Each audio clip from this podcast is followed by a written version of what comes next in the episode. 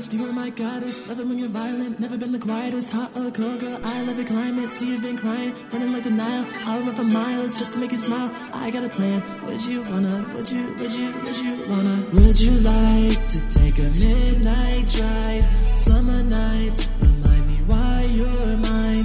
Would you like to take a midnight drive? Summer nights En vivo en GDS, la radio que nos une, los miércoles son especiales, miércoles en los que compartimos entre un rico mate, un café, un té, bueno, lo que estés tomando del otro lado, momento ideal de la merienda para compartir libros, compartir eh, también momentos eh, especiales, eh, momentos especiales junto a Adela Sánchez Avelino. Y nos vamos preparando, nos vamos preparando porque desde el estudio central eh, vamos a viajar, a viajar a través de la literatura, a través de sus protagonistas. Y ya la estoy viendo ahí a Adela, a la invitada y al invitado que hoy tendremos. Y ya te doy la bienvenida a ti, Adela, ¿cómo estás? Bienvenida, bienvenida nuevamente. Acá en esta tardecita triste de, de, de Buenos Aires. de Buenos Aires, la verdad que sí está, que te digo, hay una llovinita, está fresco, así que para tomarse un cafecito.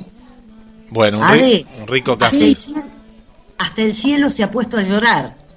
Hasta el cielo se ha puesto a llorar. Es así.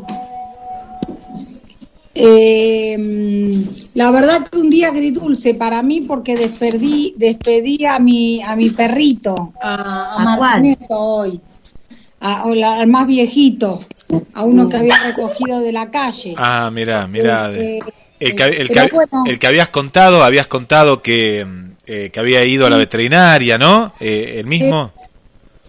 Sí, por suerte se fue tranquilo, sin sufrir, pero bueno, como siempre, ¿no? Es como los hijos peludos son, como digo yo, los hijos peludos. Así que este programa se lo dedicamos en su honor. Bueno, claro que sí, cómo no. ¿sí? Para que esa almita divina que siempre tuvo, que, em, para que esta, para que su almita divina me espere en el cielo de los anillos. Bueno, que, que así sea, que así sea.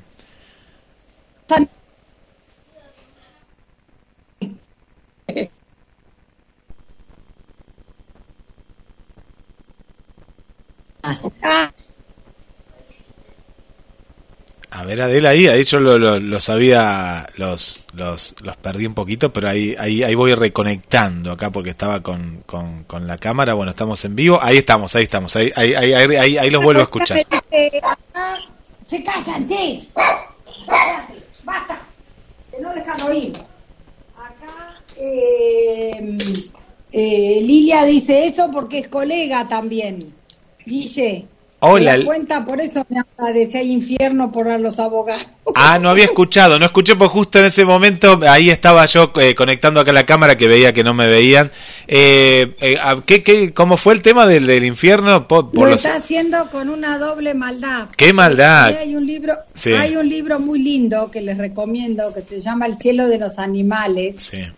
Es de, de un escritor eh, norteamericano, pero con apellido francés, ya me voy a acordar. Bueno, y a mí ese título siempre me gustó por eso, ¿no? Porque yo pienso realmente que los animales van al cielo. Es que no Eh, tiene escala. No tienen escala, directo, sí. Entonces, este, le decía eso a Lilia, y Lilia me hizo un chiste con que los que van al infierno de los humanos son los abogados. Pobres abogados. Y ahí estábamos, mirá vos lo que... Pero somos un mal necesario. Ah, sí, pero somos un mal necesario. Bueno, ahora, ahora, vamos a ver, pues hoy eh, vamos a hablar también de mitos y demás, así que me parece que esto es un mito, o a dónde vendrá, si sabrá Carlos Matos. Bueno, se han presentado recién, pero ahora los presentamos a- al aire. Presentalo formalmente. Sí, claro que sí. Bueno, Carlos ya es un amigo, un amigo de, de- de la casa, eh, todos los martes, en el día de ayer, también fue otra cita. y viajamos al mundo de lo imaginal, a las puertas de Magonia, los misterios, los mitos. Y, en, eh, Lilia te contamos que en uno de los programas eh, hará dos programas, Adela. Bueno, igual siempre surge el tema de los mitos y la, y la literatura. Y bueno, se pensamos, pensamos y dijimos, qué bueno sería que Carlos esté presente eh, en uno de los programas. Bueno, y hoy te tenemos. Bienvenido, Carlos, a, a este café literario radial. Hola Guille, ¿cómo estás? Hola Adela, hola Lidia, ¿cómo, ¿cómo están? La verdad que para mí un gusto estar acá, eh, porque como dice Guille, GDS es una gran familia y eso es lo bueno, ¿no? Que los programas estén conectados y en esos comunes denominadores que podemos, que podemos compartir. Esa también pasión por la, por la literatura, por, por la estética de la palabra, más allá de que eh, al- algunos escriban, otros no escriban, algunos seamos meros lectores nomás, este, pero bueno, eh, la palabra es algo tan, tan profundo que en esta en este momento donde predomina lo icónico, eh, todo espacio que recupere la palabra siempre es, es bienvenido. Eh, Sí. Carlos, eh, Adela, Lilia, les cuento, eh, sos bibliotecario, ¿no? Bibliotecario de, de profesión. Sí, ya estoy jubilado en realidad. Yo eh, les cuento, yo soy una persona ciega.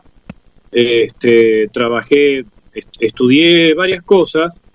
También estudié abogacía, pero me fui de la carrera eh, en quinto año. Llegué a dar familia y sucesiones, pero No. en ese instante comprendí. Sí, sí, yo vengo con la vieja división pentárquica del derecho civil. Este, eh, en, en esa, en esa, mm, en realidad, yo siempre digo que el error que cometí es no haberme ido antes. Eh, pero no, tengo nada contra los abogados. Estoy, digo que el tema es que eh, cuando empecé la carrera fue en el 85. Todos queríamos ser como el fiscal trasera, ¿no? En esa época. Y, y después eh, creo que mm, a, a mí por lo menos me pasó, me fui como alejando, o sea, me fui me fui se fue se fue generando un divorcio entre el amor por el estudio eh, eh, de lo jurídico y la praxis que veía. A mí me costaba mucho entender cómo, por ejemplo, algunos profesores en la Facultad de Derecho, mientras enseñaban cómo defender los intereses según Yering o cómo defender los derechos de todos, dejaban las motos estacionadas delante de las rampas. No, una cosa, por poner un ejemplo así muy muy burdo, muy muy rápido. Sí, pero real, burdo, pero real. Claro. Entonces, bueno, eh, yo en ese momento había empezado también a trabajar en la biblioteca parlante y este estudié bibliotecología, me recibí, eh, siempre me gustaron los libros, fue mi, mi gran pasión. Este, y estudié periodismo también. Y bueno, derecho, derecho quedó inconcluso. Eh, muchas, muchas personas de mi familia me dijeron, bueno, pero faltando tan poco, ¿por qué no te recibiste? ¿Y por qué no? Simplemente que ¿por qué no? No hay otra razón.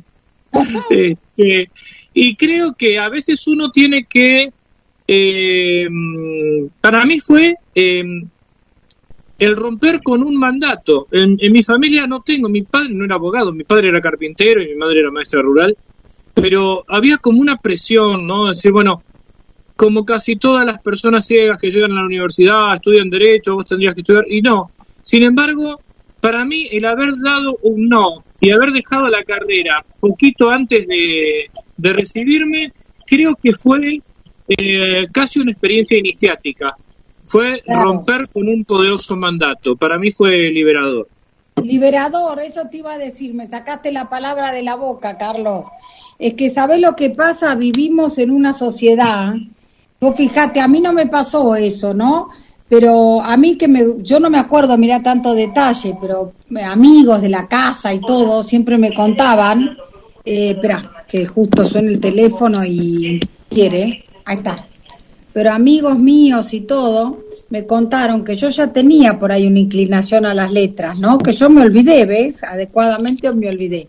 En mi Claro. época pasaba algo así con que tenías que ser arquitecto, abogado, médico, Sí. no me acuerdo, ah, ingeniero, había cuatro o cinco carreras, ¿viste? Si vos querías hacer cualquier otra cosa, parece que eras un vago, ¿viste? Que no querías y que...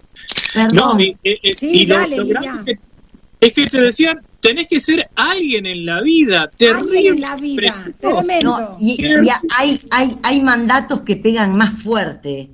Vos dijiste este, tímidamente que se produjo una contradicción entre lo que estudiabas y, y- y la práctica de lo que vos estabas estudiando, mencionando Exacto. lo de las lo de la- las motocicletas o los autos, pero hay ejemplos más crueles y reales en donde gente de muchísimo prestigio y muchísimo reconocimiento internacional que han escrito tratados y tratados de familia y de sucesiones, mientras estaban en contra del divorcio, ellos tenían sus amantes y alguno que Eh, otro se le habrá caído algún me- amante en París. Me acuerdo No del caso, sí, me acuerdo del caso de- del amante que se cayó por, Se por la cayó, ventana misteriosamente, ¿verdad? Con lo que Sí. no con, con lo que no contó el, el- el estimado jurisconsulto es que la señora que se resbaló y se cayó había dejado eh, en una caja fuerte eh, escritos que hacían veraces sus reclamos. Y en ese momento el señor jurisconsulto cambió el criterio. Su Sí. jurisprudencia decía una cosa y a partir del hecho explosivo comenzó a decir otra. Claro, Claro, es la qué famosa- interesante. La, la famosa ética de la situación, ¿no? Cuando Max Weber habla de las tres éticas, la de la convicción, aquel que defiende sus principios, la de la responsabilidad, la ética equilibrada, y esa ética de la situación totalmente acomodaticia. Sí, yo me, ¿cómo no me voy a acordar? Estaba este, en la facultad, en ese momento fue muy comentado, fue, fue terrible, y creo que Desmentido también, groseramente desmentido. Groseramente desmentido, pero voy a voy a repetir y pido pido eh, eh, que se me disculpe, pero por esta expresión. Una compañera de estudio que después dejó la carrera dijo, acabo de perder la virginidad en esta carrera, me voy. Caramba, ¿estaba con el jurisconsulto? No, pero creo que esa, esa cuestión del doble estándar, ¿verdad? Esa Sí. cuestión del, del doble estándar Sí. este, fue, pegó muy fuerte. La doble Pero la ética, verdad- la el doble discurso, ¿no? Que acá en la Argentina parece que desgraciadamente no son tan habituales. Eh, la verdad, Carlos, te felicito, porque cuando alguien tiene verdaderas convicciones, así le falte una última materia y prefiere hacer un giro sobre su convicción, Arjanté, la verdad que te aplaudo. Yo en Sí, sí. realidad estudié Mirá, lo, Derecho, lo- lo que me decís, lo que me decís, vos no sabés lo, lo reparador que es para mí. Eh, porque, de hecho, cuando yo tomé esa decisión, inclusive lo, lo charlé, porque yo dejé la facultad, después volví, volví para decir, no, me, me queda esto pendiente. Y en realidad charlándolo con mi señora, mi señora fue, me apoyó totalmente, no, si vos no, no querés, pero después salgo mi señora, este, así gente a mí dice, no, pero ¿cómo puede ser? qué sé yo. Así que no sabés lo reparador que es escuchar esto que vos estás diciendo. y te voy a decir más, no es reparador, es algo que es merecido. ¿Y sabes por qué? A ver, muchos, hay, hay un viejo refrán que dice, serás lo que debas ser y si no serás abogado. Abogado. sí. Bastante cierto, por un lado. Y por el otro, en realidad yo vengo de familia de inmigrantes. Mis padres, por suerte, me dieron muy buena educación. No sé si la habré asimilado, pero bueno. Eh, y me acuerdo que papá me dijo cuando terminé la secundaria, hija, ¿qué has de estudiar? Y le dije, psicología. Me miró mi padre y me dijo, hija, te vas a morir de hambre. Era antiterapia. Y bueno, Claro.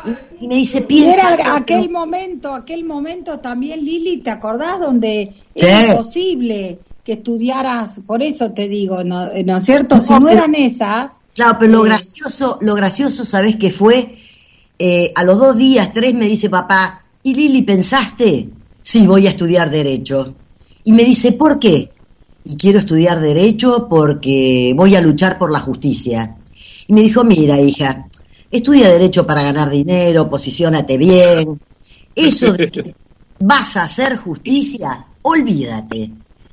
Tuve una discusión de muerte, que por supuesto con los años la ganó él, Y, y me acuerdo que yo empecé en La Plata, porque el curso de verano era de un mes. Eh, yo decía que a Buenos Aires no quería ir porque tenía que perder un año de mi vida en el ingreso. Claro. Entonces empecé en La Plata. El primer día que llego a La Plata, claro, muchachita que salía de colegio tipo régimen militar, llega a La Plata, se encuentra con toda esa cosa nueva. Derecho estaba en el primer piso y psicología y filosofía en planta baja. Cuando llego y veo carteles que eran más altos que yo, em, globos, y dije, menos mal que no me metí en psicología, mi viejo tiene razón. No, acá no se puede estudiar. Claro. Y son esas cosas, ¿no? Miren, yo les digo como abogada que, bueno, Lili también ejerció la profesión. Y yo que la ejercí, vamos a decirle, afuera de, de- de- del ámbito judicial o eso, a ver, he tenido la satisfacción de en algunos momentos sentir que hacía alguna justicia, que defendía a alguien que no hubiera podido defenderse. En otros momentos me acuerdo una vuelta que hice una adopción ¿no? Y, la, y, la, y me acuerdo que la cliente me, me agradecía a mí tanto, ¿no? Y yo le dije, no, no, la agradecida soy yo. Porque casos como este sí alimentan el alma. Ver Sí. que, ¿no es cierto?, un bebé encuentra un hogar, la verdad que se dio todo bien, eso salió redondo esa vez, me acuerdo, ¿no? Imposible que saliera mejor. Y bueno, y esas cosas sí dan mucha satisfacción. Pero Carlos, contanos de tu vida. ¿Cómo, a ver, cómo fue que te... ¿Y por qué bibliotecario? ¿Te gustaban los libros? ¿Cómo, cómo Mira, nació? eh, eh, la- eh, fue, fue así. Yo nací eh, con nací en el año 66 en, en Resistencia, en el Chaco. Mm, Este, mi, mi padre era de la provincia de Misiones, mi madre de, de Santiago del Estero. Y mi viejo trabajaba en una empresa de, de maderas, eh, una empresa maderera. Este, y bueno, lo trasladaron a Mar del Plata. Acá, mm, acá nació mi hermano. Pero, eh, pero eh, de niño eh, yo ya tenía una discapacidad visual. Eh. Tenía glaucoma, glaucoma congénita, entonces veía muy poco. Ustedes dirán, ¿qué tiene que ver esto? Bueno, tiene que ver con lo siguiente.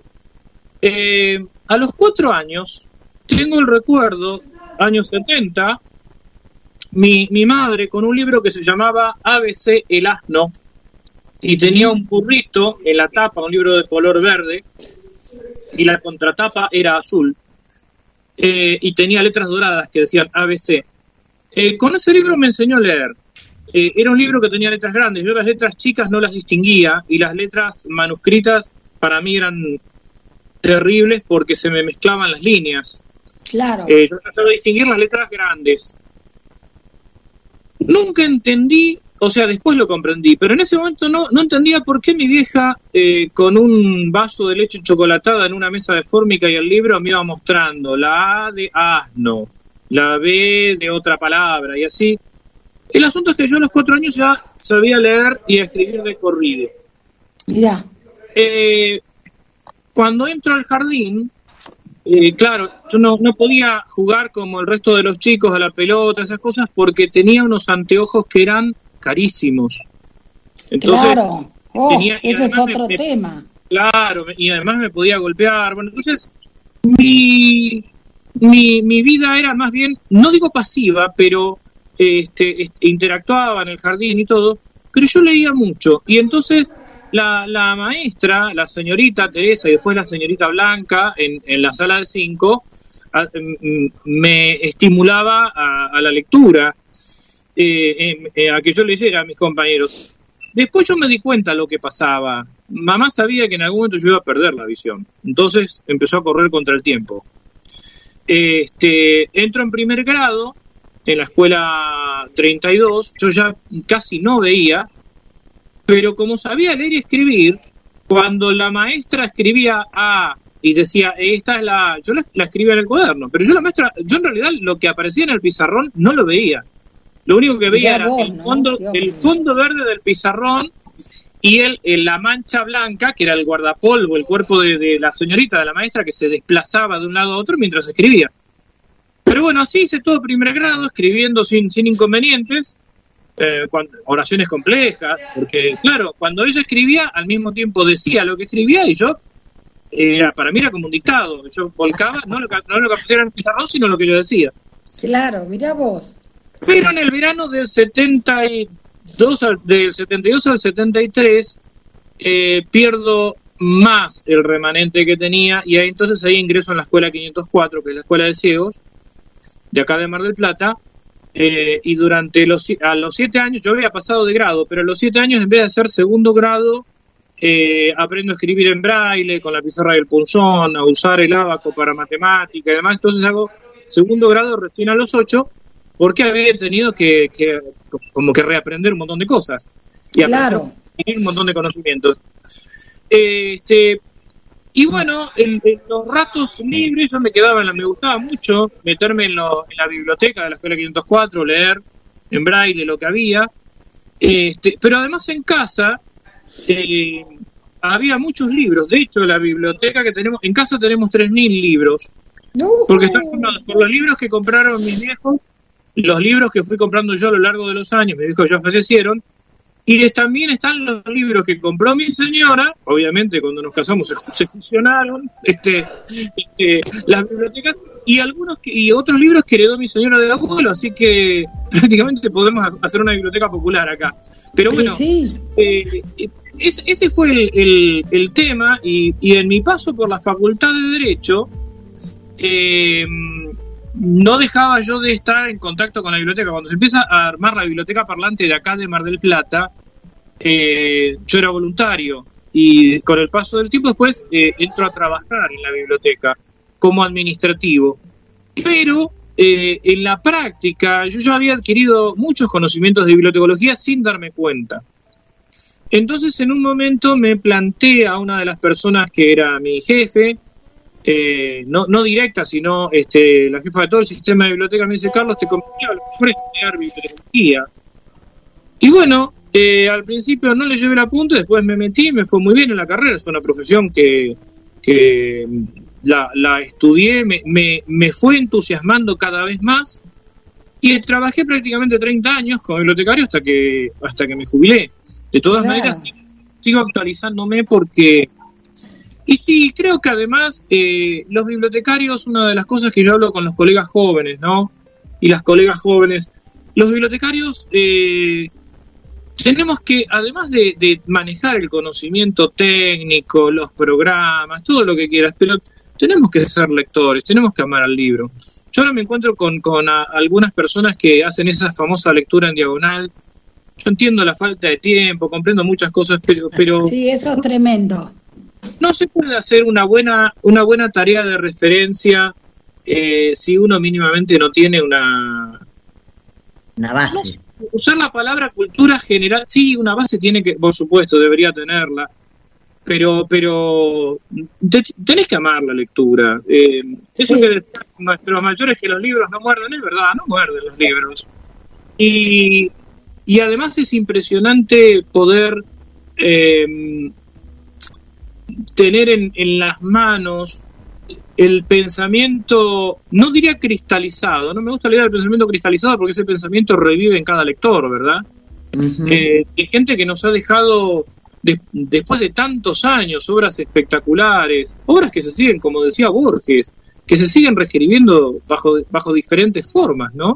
Sí. Este, y es una profesión que me dio muchas satisfacciones porque yo todavía no era, obviamente, esto, esto que voy a contar, eh, tenía 17 años, en el año 83, yo estaba como voluntario en la biblioteca parlante, este, y, y en, en un momento eh, decidimos con la gente de la Unión Marplatense de Ciegos de acá de Mar del Plata y la Biblioteca Parlante este, ir a un ciclo de charlas que se llamaba Diálogos Argentinos, que lo conducía la escritora eh, María Esther Vázquez. Acá en- se, se desarrollaba en el auditorium de acá de Mar del Plata. Y bueno, eh, ahí conocimos muchos escritores, inclusive tuve la posibilidad de, de hablar con Borges. Recuerdo que fue en, este, en el mes de noviembre, fue una charla muy, muy eh, llena de sustancia la que dio Borges. ¿Fue a la biblioteca, Carlos? ¿Cómo fue que, que te pusiste en con- Me agarró la tos. ¿Cómo fue En que contacto- te pusiste en contacto? Fue un grupo, era un grupo, un grupo de usuarios de la biblioteca parlante para ciegos y visuales y un grupo de socios de un más de acá eh, decidimos ir ahí, es decir, habían hecho inclusive una gestión eh, gente de la misma municipalidad para que pudiéramos estar cerquita. La verdad que queríamos este, estar lo más cerca posible para poder escuchar. Claro, qué lindo. Y, y cuando terminó la charla, yo me acuerdo que mi madre nos había acompañado y yo no me lo, yo no me lo voy a perder, voy a ir a... Así que, bueno, cara dura como era, este, con otros más, vino mi hermano también, nos, nos fuimos por los escalones eh, y María Esther Vázquez le dice, Georgie, Georgie, ahí viene, un, ahí viene gente que te quiere saludar. Ya se estaba retirando Borges y se quedó. Y yo tenía una, una pregunta que me daba vueltas hace mucho tiempo, vueltas hace mucho tiempo, porque alguien había dicho que Borges no estaba de acuerdo con el sistema braille. Y a mí me parecía que eso no debía ser verdad. No, Borges es alguien que rechaza el braille, me decían, fíjate que él siempre dicta, qué sé yo. Y yo dije, yo me voy a sacar esta duda. Entonces subimos ahí, ya una vez que había terminado, María Esther Vázquez nos acercó, eh, charlamos con él, aprovechamos para darle un pergamino que habíamos hecho con la gente de la asociación. Y bueno, eh, lo, lo, que causaba mucha gracia era que él trataba de usted a todo el mundo que no conocía. Entonces nosotros tiramos unos, este, unos adolescentes descarados y, y, Borges nos decía, ¿cómo le va? Cuénteme de usted. Era, algo rarísimo. Sí, era raro. Sí, sí, era, muy formal. Claro. Este, y entonces yo le digo, maestro, yo necesito preguntarle algo. Porque eh, alguien afirmó que usted rechaza el braille. ¿Cómo? Dice, sí, ¿qué piensa del sistema braille? Porque para nosotros es una gran cosa. Me dice, mire Carlos, estire sus manos y toque, toque mis manos, por favor. Quiero que usted las toque. Dice, ¿ve que yo tengo un temblor acá? Le temblaban las manos a Borges. Eh, sí, digo, bueno, ahora le voy a contar. Yo quise siempre aprender braille. Es más, fui a la calle Tonkinson y estuve trabajando con con los cartones, con el signo generador, que son los seis puntos que dan origen al braille. Pero ¿sabe qué ocurre? No puedo leer, porque no puedo fijar la mano sobre la letra. dice, ¿usted sabe leer braille? Sí, ah, me dice, entonces usted no está solo. Yo le voy a contar. Ah, mirá, no, porque el nunca está solo. Era un grande. Impresionante. Y obviamente todo el mundo en silencio. En un momento era a mí me daba hasta vergüenza porque era como que quedó el diálogo limitado a nosotros dos, pero la verdad es que yo necesitaba sacarme esa duda y la verdad que la respondió con, con una grandeza de descender a, a, un grupo de adolescentes para explicar lo que estaba pasando, lo, que a él le había pasado. Dice yo, mire, dice, yo dicto, la, dicto, me tengo que hacer leer, dependo de alguien que me lea. Es tremendo. Dice, yo estoy en casa siento el peso de los libros, la presencia, porque siento la presencia y el peso de los libros, pero siempre espero a alguien que me lea. Usted no está solo, usted lee cuando quiere. Eh, le digo, bueno, le agradecimos, porque la verdad es que nos parecía extrañísimo lo que le atribuían a Borges, como tantos disparates le atribuían a Borges, cosas que nunca dijo, berretadas que salen publicadas por ahí, eh, poemas verdaderamente cursis atribuidos a Borges que creo que bueno, no, casi se me escapa un autor que rechazo, este, y le, atribuyen cosas a Borges que nada que ver.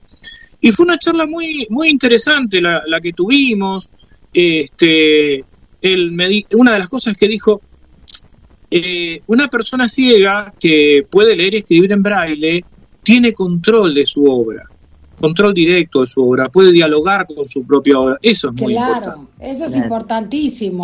Claro, imagínate. ¿Y vos escribís, Carlos? Yo no me animo a decir que escribo, diría que intento escribir. Decir que escribo es como muy grande, pero de, de, niño me, me, gustaba así ponerme a, a, a garabatear cosas, a garrapatear cosas, a escribir. Y sí, escribo para mí. Mi señora dice que escribo bien, pero eso lo dice mi señora. Este, así que, qué humilde que sos, qué humilde. Eso lo dice mi señora. Este, pero mm, recuerdo que una vez charlando con mi médico de cabecera, ya hace años que no lo, no lo veo, eh, un día hablábamos sobre esta cuestión de la literatura comprometida, ¿no? Este, y, y, me quedó lo que él me dijo, porque dice, yo no sé qué es esto de la literatura comprometida. Y era una persona con ideas de izquierda, ideas muy, muy, este, diríamos, comprometidas. Él dice, me dijo, ¿sabes qué? Yo escribo en el momento que me doy cuenta que si no escribo reviento. Eh, un gran escritor este, este médico, ¿no? mira. Este, y me sirvió para demitificar eso que él me contó, eh, algunas cosas que se dan de manera estereotipada.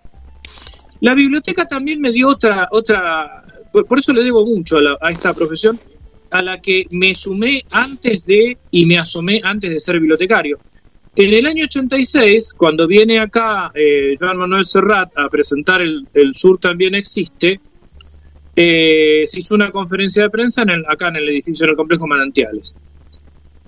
En ese momento eh, yo estaba a cargo de la revista que publicaba la Biblioteca Parlante, una revista, una revista que se, emitía en cassette. Y, bueno, conseguimos las, las acreditaciones de prensa y participamos de la conferencia de prensa. Y entonces, claro, estábamos en la plena primavera democrática, mucha efervescencia, mucho sentido de cambio, este, y entonces nunca faltaba este tipo de preguntas de algún periodista decía, Juan Manuel, el sur también existe. claro, sí, como para que cruel, cruel. Sí, y entonces en un momento me pasó lo mismo que cuando estuve frente a Borges y digo, yo tengo que preguntar esto porque es una duda personal. Le digo, Juan Manuel, ¿qué, ¿cuál es el compromiso estético? No, le digo, Juan Manuel, perdón, le digo, ¿cuál es el compromiso ideológico de un cantante? Porque en ese momento estaba muy de moda también la trova cubana, eh, y, recuerdo que, este, por ejemplo, Víctor Heredia decía, eh, hay que cantar desde una ideología. Entonces digo, bueno, a ver, Serrat que más o menos está dentro de él, además confesaba que había votado, él siempre decía que él había votado al PSOE, en ese momento él además era este había cantado las eh, poesías de Mario Benedetti musicalizadas por Favero. Entonces, Juan Manuel, ¿cuál es el compromiso ideológico de un artista o de un cantante? Y me dijo, oye, el compromiso de un artista siempre es estético, no es ideológico. Claro, correcto, coincido yo también. A mí más de una vez cuando Pero le preguntan qué quiere decir, ¿viste? Con lo que escribe y uno dice, no quiere decir de ninguna cosa política, coincido totalmente, Carlos. O a lo mejor, o a lo mejor sí, a lo mejor sí, pero, claro, pero, no si no es estético, claro, pero si no es estético, no es artístico. Lógico. O sea, ¿quién, quién puede negar, por ejemplo, el compromiso humano de un Miguel Hernández? Pero su compromiso es profundamente estético. ¿Quién no quisiera escribir como Miguel Hernández? Por Dios, otros tantos actores, escritores, ¿no? Sí, claro. Sí, eh, estamos. o, o, como Walt Whitman, eh, y estoy tocando autores de diferentes épocas Y, de, ideas distintas también, ¿no?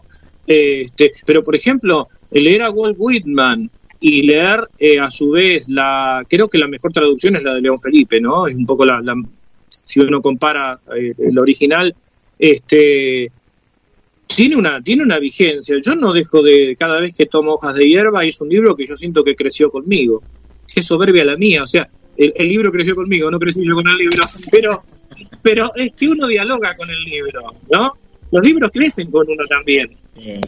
Y porque uno va, va, yo creo que sí, que uno crece con los libros y los libros crecen con uno, porque uno lo va leyendo una vez, otra, le va dando la interpretación según el momento de la vida en que lo lee, viste que pasa muchas veces. Es increíble como uno relee lo, lo, ya aprendido y vuelve a encontrar cosas nuevas, vuelve a posicionarse frente a lo que leyó y hasta uno cambia la, la óptica del pensamiento porque uno a medida que crece va cambiando. Claro. Está bien, esperemos, ¿no? Y, sí, más bien, exacto. Y, y realmente lo bien que hace que uno analice y diga, ops, esto lo leí desde acá y pensaba esto, y hoy lo estoy releyendo y descubro esto, esto otro. es, es, es realmente muy, muy llamativo como uno, como los libros crecen con uno, como dice Adela, y uno crece con los libros. Todo Además, junto, lo que sí. dijiste vos, Carlos, perdón, esto de que no te podías quedar con ninguna duda, eso le pasa a la gente que ha tenido madres titánicas como la tuya, porque la tarea que desempeñó con vos fue titánica. Era, era brava la vieja, ¿eh? Y, no hay, y no hay mejor cosa, no hay mejor cosa que sembrar eh, no la duda, que es el fuego purificante de la verdad, sino sembrar el interés en el niño para que lea, Sí. no como un castigo, sino incorporárselo como un beneficio. Es increíble lo que genera en una criatura el hecho de que uno lo estimule con las letras antes de tiempo, con los colores antes de tiempo. Antes de tiempo, digo yo, para esos padres que, o sea, cuando Sí, uno es sí. padre o madre, uno siempre piensa, el mío va a ser el mejor. Entonces le empieza a enseñar a caminar mientras el chico tiene que gatear. Le empieza a enseñar a dibujar las letras cuando el chico ni le importa, pero lo aprende. Lo aprende con H, porque lo aprende jugando. Sí, y además después uno tiene el, el amor por la lectura, por, o por el conocimiento, por aprender. Yo me acuerdo de eso, ¿no? Y lo, lo charlamos con, bueno, con mi señora, que somos de la misma generación. El hecho del gusto por conocer, por aprender. Mm. Algo que, que alguna vez lo hablé con, con mi hijo, ¿no? Eh, Yo tengo un nieto de seis, de seis cumple siete años este, este domingo, este viernes, perdón. Y, y yo le decía, me acuerdo, Carlos, mira, eh, estate atento a estas cosas. Yo a veces escucho a los chicos cuando dicen, ah, ya fue, o, o zafé. No, ¿cómo zafé? O sea, era un placer leer para mí, o estudiar, o aprender un concepto nuevo y me, me molestaba mucho conmigo mismo no llegar a comprender algo Eh, y no, estoy hablando de no estoy hablando de- de cosas raras estoy hablando de eh, elementos que por ahí para mí eran difíciles de, eh, de asir no Claro. este por ejemplo la noción de perspectiva nociones que para una persona ciega yo vi muy poco entonces Claro. eh, cuestiones que por ahí eh, para una persona común este son son este que, que ve normalmente son fáciles y que por ahí a mí se me complicaban un poco pero y, y también hay cosas me- acuerdo que un día me preguntaban eh, charla- cuando mi hijo era tenía cuatro o cinco años no dicen ay dice me acuerdo dice una una prima me dice ya vas a ver cuando te pregunte qué es Dios, ¿cómo le vas a explicar? Le digo, mira, para mí fue, muy, muy, fue mucho más difícil explicarle cuando él tenía tres años, que me dijo, papá, ¿qué es un trámite? No, no, abstracto que abogado, quería Ahora ser abogado. Claro. Así que, este, fíjate, un trámite, ¿cómo, con qué, con qué tangible comparás para explicar qué es un trámite, no? Este, y bueno, es todo, todo también un, desafío y, y es- esto que tiene que ver con la lectura, yo recuerdo eh, una experiencia con, con, con mi hijo eh, cuando él era chiquito, claro, eh, me trae un cuento para que se lo lea, le digo, no te lo puedo leer, Oscar, porque no estaba en braille, era un libro de cuentos común.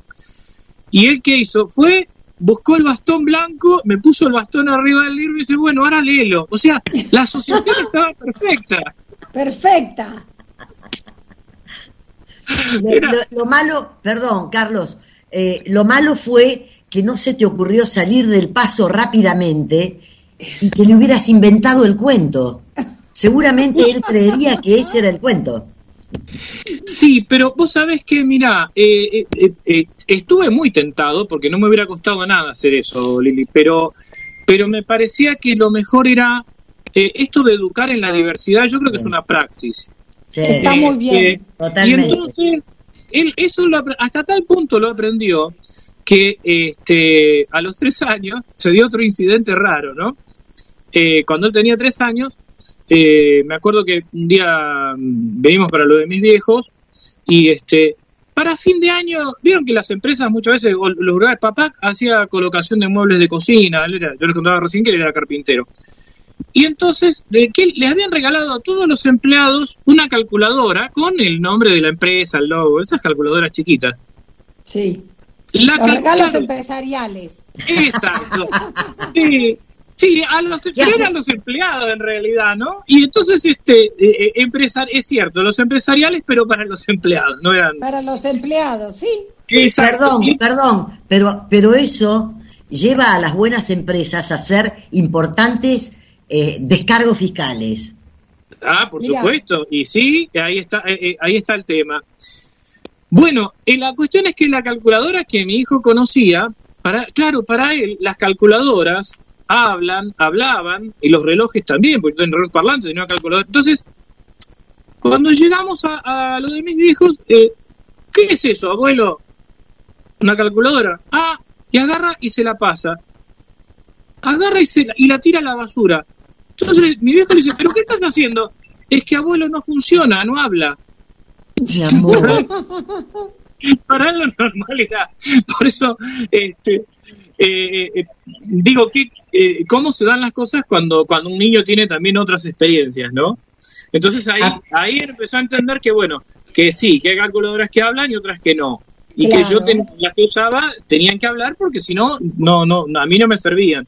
Claro. Este, por eso digo que los chicos en realidad, a mí me siempre, eh, sí creo que la verdad que el estigma es algo aprendido. O sea, el estigma, la discriminación, son algo, un chico no lo hace naturalmente. No, no. Y yo lo, puedo certificar por, por, la vivencia. Mira, discúlpame, vos sabés que hablando de esto de los chicos, yo tengo cuatro. Eh, dos son genéticamente gestadas y dos son del corazón. Son iguales los cuatro. Y, al día de hoy, al día de, hoy siento que eh, gesté cuatro, no dos. Y sí, porque conozco, porque conozco la mirada, la respiración, el gesto de los cuatro por igual. Y sí. Mm, nada, mi, mi, yo tengo mis dos hijas de mi primer lamentable matrimonio, pero esa experiencia pasa. Eh, y los dos varones son de mi segundo matrimonio, que él era viudo. Carlos era un tipo terriblemente lector, terriblemente lector, un jugador de ajedrez excelente. Y mm, a mí me causaba mucha gracia porque un día me dice, nena, porque era de esa época, nena, ¿vos no fuiste a aprender eh, el método Ilben para, para lectura veloz? Ah, le digo, no, le digo, no, de ninguna manera. Y me dice, ¿por qué? ¿Sabes el tiempo que adelantás? Y le digo, no, te equivocás. El tiempo que perdés. Dice, ¿cómo que perdés tiempo? Lo que vos lees en una hora, yo lo leo en cinco minutos. Y le digo, pero ¿sabés qué pasa? Te perdés lo sustancial. Te perdés los puntos y comas, las comas, los puntos, los puntos y aparte. Y él me decía, yo lo comprendo todo. Claro, un tipo que era capaz de leer esas cosas horribles de ajedrez, que yo aprendí ajedrez pero lo detestaba, yo decía, ¿cómo este tipo puede interpretar esta porquería? Claro, pero seguramente está bien, el método, el método bueno, ahí volvemos, ahí volvemos, volvemos. Eh, qué, qué hermosa charla que estamos disfrutando en vivo, ¿eh? en vivo, a través de GDS. Se mandaba una macana, la, madre lo mandaba a la habitación a leer. Claro, y lo mandaba a leer. Claro. claro. Como andá, sentate un rato y pensá. No, no, no, pensá leyendo.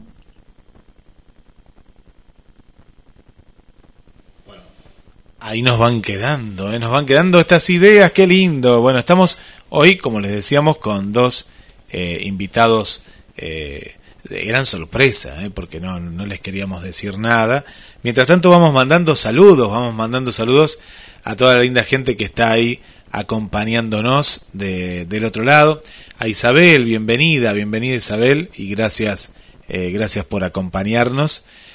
Eh, nuevas amigas y amigos eh, que no, nos, están, nos están acompañando, como Camila también, Fanny también, bienvenida, bienvenida Fanny. Gracias, gracias por estar del otro lado. Bueno, Esther, que dice, qué hermoso es escuchar a Carlos Matos, porque ahora lo estamos escuchando desde, desde otra, otra, otra faceta, ¿no? Desde, desde otro lugar, ¿no? Un Carlos eh, más íntimo y Esther nos dice, qué admirable es Carlos Matos. Bueno, para el amigo Tito, eh, querido Tito, muchas gracias también ahí por, por acompañarnos. Un saludo para mm, eh, Erika también, bienvenida Erika, para Ezequiel, gracias Ezequiel por, por acompañarnos. Estamos junto a Lilia y Carlos Matos, Lilia Leal y Carlos Matos hoy en este programa especial. Para Adrián también, bienvenido querido Adrián, también aquí de Mar del Plata, ¿eh? gracias también por, por acompañarnos. Todos los miércoles desde las 6 de la tarde tomamos un café, hay gente que está, está tomando eh, un vaso de agua, por acá nos cuenta, muy bien, un vaso de agua hasta ahora, hace bien el agua siempre, eh, siempre hace muy bien el agua, un, mate también, eh, que por ahí, no digo un tereré, ¿no? porque hace frío también en Paraguay y en las provincias de, del litoral que nos están escuchando, pero bueno, compartimos con ustedes estos, estos gratos eh, gratos momentos, ¿no? Gratos momentos eh, en los cuales eh, estamos ahí compartiendo. Para Marcela también un saludo muy especial, para Marcela, para Andrea también, muchas gracias ahí por acompañarnos y bueno, volvemos al estudio número 2. Que estamos con esta, esta música hoy que nos acompaña, este jazz especial aquí entre amigos, en diferentes estudios móviles, estamos junto a, todos todos ustedes. Y las caras que ponen del otro lado, ¿eh? las caras ahí, tomando este, este rico café, ¿eh? que está muy rico ahí, con unas masitas, ¿eh? nos comparten. Qué lindo, qué lindo, qué lindo estar ahí junto a todos ustedes en, en GDS, la radio que nos une.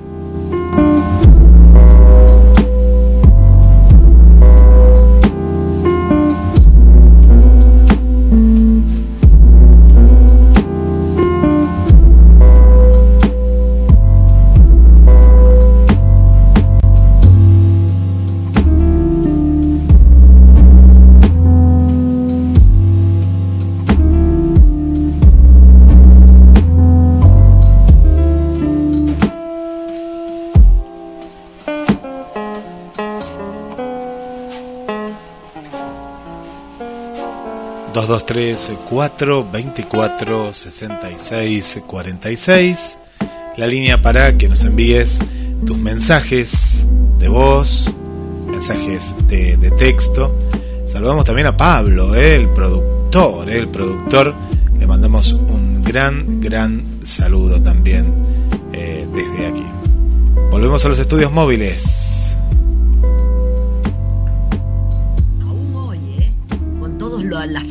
Que existen.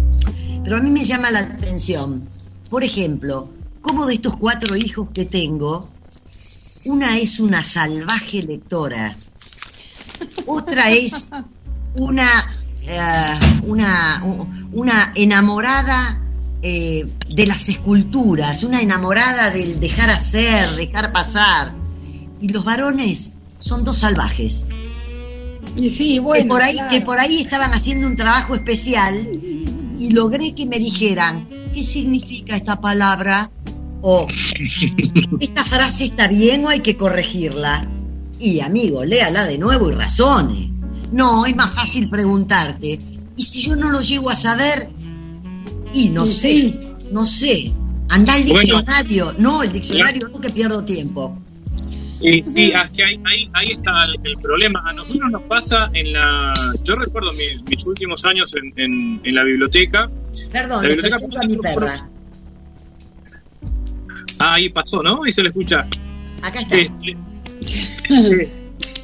¿Cómo se llama la perra? Laila. Laila. Hola, Laila. Hola, decirle, ¿cómo te va, Carlos? ¿Cómo estás?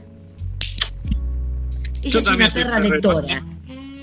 Y muy bien, acá yo tengo todos bichos Excelente. Sí, viste que los perros, vos estás leyendo y viene, viene este, a veces estamos leyendo nosotros y viene Dana, nosotros tenemos dos perros, uno que es un ovejero belga, cruza no sabemos con qué, porque es un ovejero belga un poco más chico, y la otra es una cruza de eh, Rottweiler, de Rottweiler con, con Labrador. Una mezcla terrible, pues el Rottweiler es un perro Sí, pero es una, es una eterna cachorra pero con la fuerza del Rottweiler, ¿no? Entonces, y, cuando vemos bien... Sí, sí, sí, sí, sí, es terrible. No, pero han hecho un mito también, han hecho una, han construido una mentira alrededor de esos perros. Re- Realmente, este, eh, yo los que Los perros, conozco, los perros son como los hijos, sí, son el sí, reflejo de lo que son los padres y el reflejo Sí. de lo que son los dueños. sí, sí, es así, es así. Yo lo- los Rottweiler que he conocido, es más, tengo un amigo que tiene muchos Rottweiler, este, y son muy tranquilos, son perros hermosos. Y él me contaba que en algunos países hasta los, los, los emplean para cuidar a los bebés. Este, pero acá han hecho cualquier cosa con eso. ¿no? Bueno, Es- perdón, Sí. perdón, mi Claro. padre que era muy perrero y siempre hubo perros en casa, entre los que hubo, hubo dos Doberman adiestrados, uno era un dandy, el otro era un tigre de Bengala, que si Claro, papá sí. Ataca, le decía eso nada más y el perro te saltaba la yugular. A ver, Y sí, claro, sí, bueno, está la naturaleza. pero a mis hermanos que eran chicos, nunca jamás ninguno de los dos osó abrirle la boca para nada. Claro. Es que reconocen al grupo. Carlos, Sí, yo creo que eh, sí. Antes de que se nos vaya la hora, te quiero preguntar algo. A mí me contó Guille, y vos corregime si estoy equivocado, porque resulta que nosotros con Guille a veces tiramos, viste que yo tengo un café literario en este momento por Zoom, acá en Buenos Aires. Bueno, porque no nos podemos reunir en ningún lado, esperemos que Sí, sí. la primavera nos trate mejor. Pero acá Sí. estamos sin barbija, sin barbijo. Acá Acá sí, estamos pues estamos lejos. Por suerte. Qué placer. escu- Escuchen, la cosa es que el otro día tirábamos tips para escribir, que entre paréntesis hay una, una oyente de la radio a la que le debo una respuesta, que le pido disculpas que le voy a escribir. Eh, bueno, pero a ver, eh, les, estábamos meta a hablar y qué pasa, ¿no es cierto? Si la inspiración no llega o si no sabes qué escribir. Entonces yo conté que este que Chilano, Sebastián Chilano, un escritor marplatense, Carlos, eh, que es médico, eh, un chico que es excelente, viste, un poco más joven que yo, eh, un genio, ha escrito ahora un libro hermoso que se llama Los Preparados.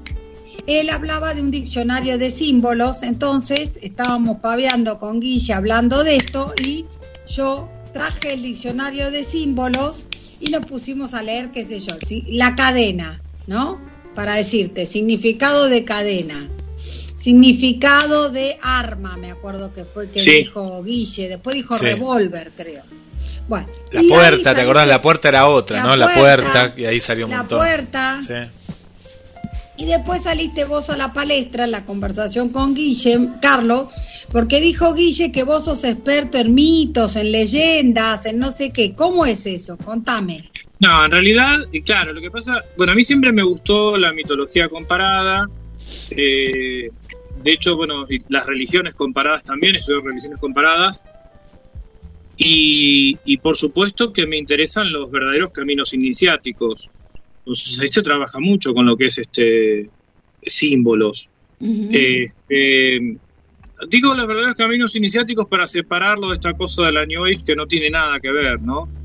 Eh, y me parece que eh, en realidad eh, el, nuestra, nuestra forma de comunicarnos es necesariamente simbólica, no hay otra manera. Estamos, eh, estamos poblados de símbolos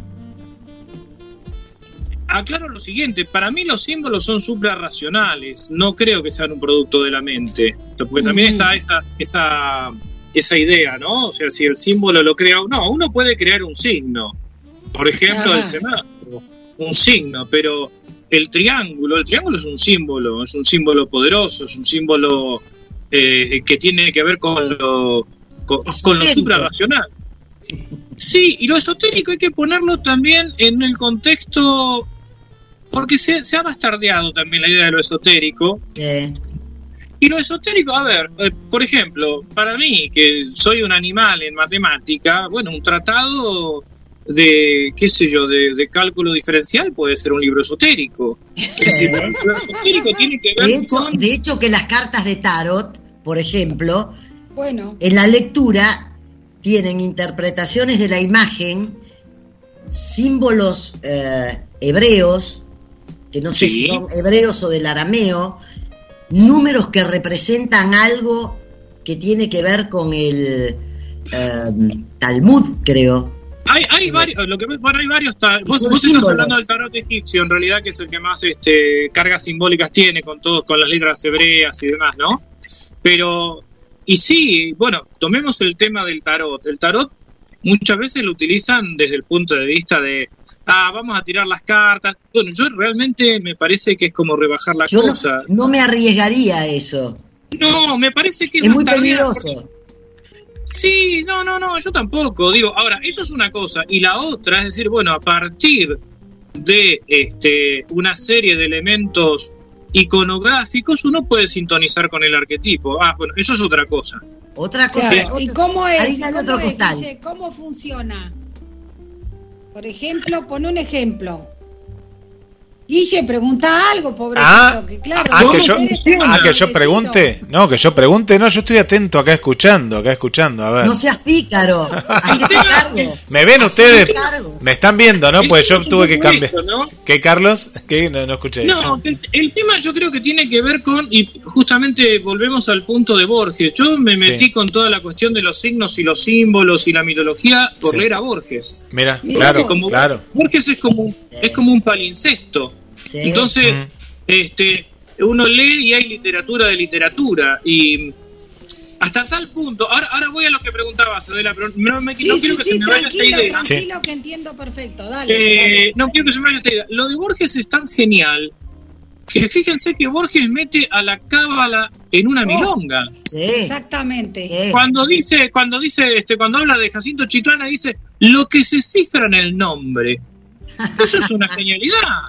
Obvio. Porque Ya lo que se cifra sí. en el nombre no es. eh, primero, bueno, está hablando justamente de, eh, de, de lo que implica el nombre como, como destino manifiesto, como algo teleológico hacia dónde va o la misión que tiene la persona. Y además lo que se cifra, ¿no? Lo que, lo que está contenido en los, en los caracteres de su propio nombre. Yo cuando escuché eso siendo chico, lo que se cifra, digo, esto es una cosa increíble realmente. Sí. Bueno, porque en- la cábala le encantaba a Borges. Sí. Yo estudié con Fabiana Cramar, que se la recontra recomiendo, es una genia de cábala.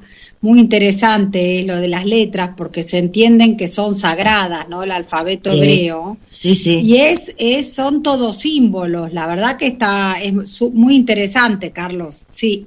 Pero es que, es que es que toda, mira, toda, yo creo que hay, hay ciertos eh, procesos que no, que lamentablemente Occidente, por no respetarlos, Mm, eh, ha- hacemos macanas. Claro. Por ejemplo, la, la, la iniciación. Todas las culturas tienen un momento de iniciación. Es verdad. Todas. En Occidente no los tenemos. Entonces, ¿qué es lo que se hace? Se hacen iniciaciones incorrectas. Por ejemplo, Claro. cuando alguien se recibe en la facultad, le rompen la ropa, lo, Le tiran O sea, huevos, harina. le tiran- Ahora, ¿eso, ¿eso qué es? Eso es la contrainiciación, es una caricatura de iniciación. Toda Claro, iniciación produce un, marca un cambio, marca un cambio de época, un cambio de etapa, produce un daño, un daño iniciático, estamos hablando de la verdadera iniciación. Y por no vivir las iniciaciones como corresponden, tenemos estas payasadas. ¿Qué otra, ¿Qué otra iniciación tenemos? La despedida de solteros, por ejemplo. Sí, oh, tal cual. ¿no? Tal tremendo. cual. Esas son- pero claro, pero ¿por qué pasa esto? Es porque evidentemente la iniciación, la necesidad de lo iniciático es algo inmanente a la persona. Y como en Occidente no lo vivimos como corresponde, porque salvo algunas instituciones, algunas instituciones que, que sí, que son realmente iniciáticas y que dan la posibilidad a alguien que- con- exactamente, porque algunas se han ido profanizando también. Exactamente. Este, estamos hablando, estamos hablando de lo mismo, Lili, por lo que, por lo que advierto. Entonces, este, algunas se han ido profanizando, pero digo, al haber perdido esa vía, eh, el- el- la persona la necesita y la busca de cualquier forma, y ahí está el problema, que la busca de cualquier forma. Entonces, tenemos una despedida de solteros como algo iniciático que es un desastre.